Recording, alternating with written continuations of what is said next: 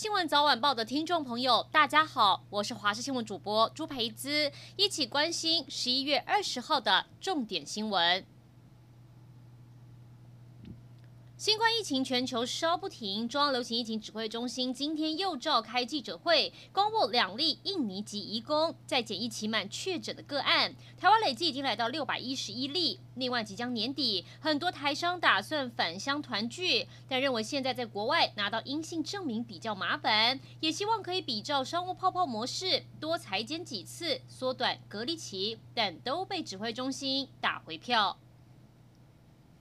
日本疫情越来越严峻，首都东京单日新增确诊人数连续两天超过五百人。今天北海道首都超过三百人确诊，这也让东京都知事小池百合子打出五小政策，呼吁民众聚餐时人数要少，小声说话，最好能在一个多小时内结束聚餐。而为了防疫，一个人用餐现在成了日本新潮流，越来越多人偏好自己一个人去吃烧烤或吃火锅。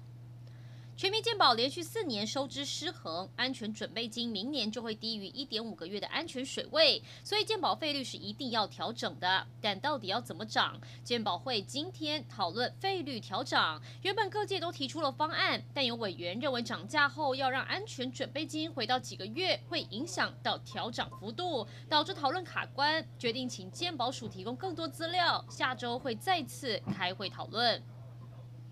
国健署最新国人饮酒调查，全台有五成六的成人曾经喝酒。然而，酒瘾是会在不知不觉中被培养出来的。也有不少人其实并不知道本身有酒瘾问题。成瘾防治科医生就提供自我检测方式，包含会不会想追酒、旁人是否对自己喝酒有意见等等。另外，若是真的发现对于酒精有大量需求，也不要害怕就医。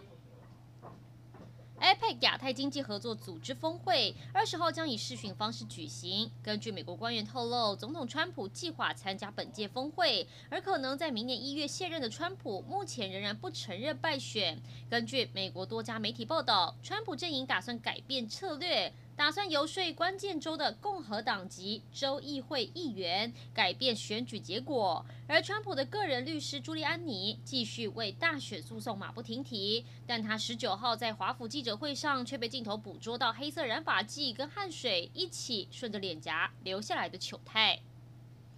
影剧消息：明天晚上就是第五十七届金马奖颁奖典礼，不止竞争很激烈，今年受疫情影响，金马奖成了最受瞩目的颁奖典礼。不少入围演员特地提前来台湾先隔离十四天，就是为了参加金马盛事。而今年表演嘉宾有卢广仲、黄明志、艾怡良等大咖，也让大家都很期待。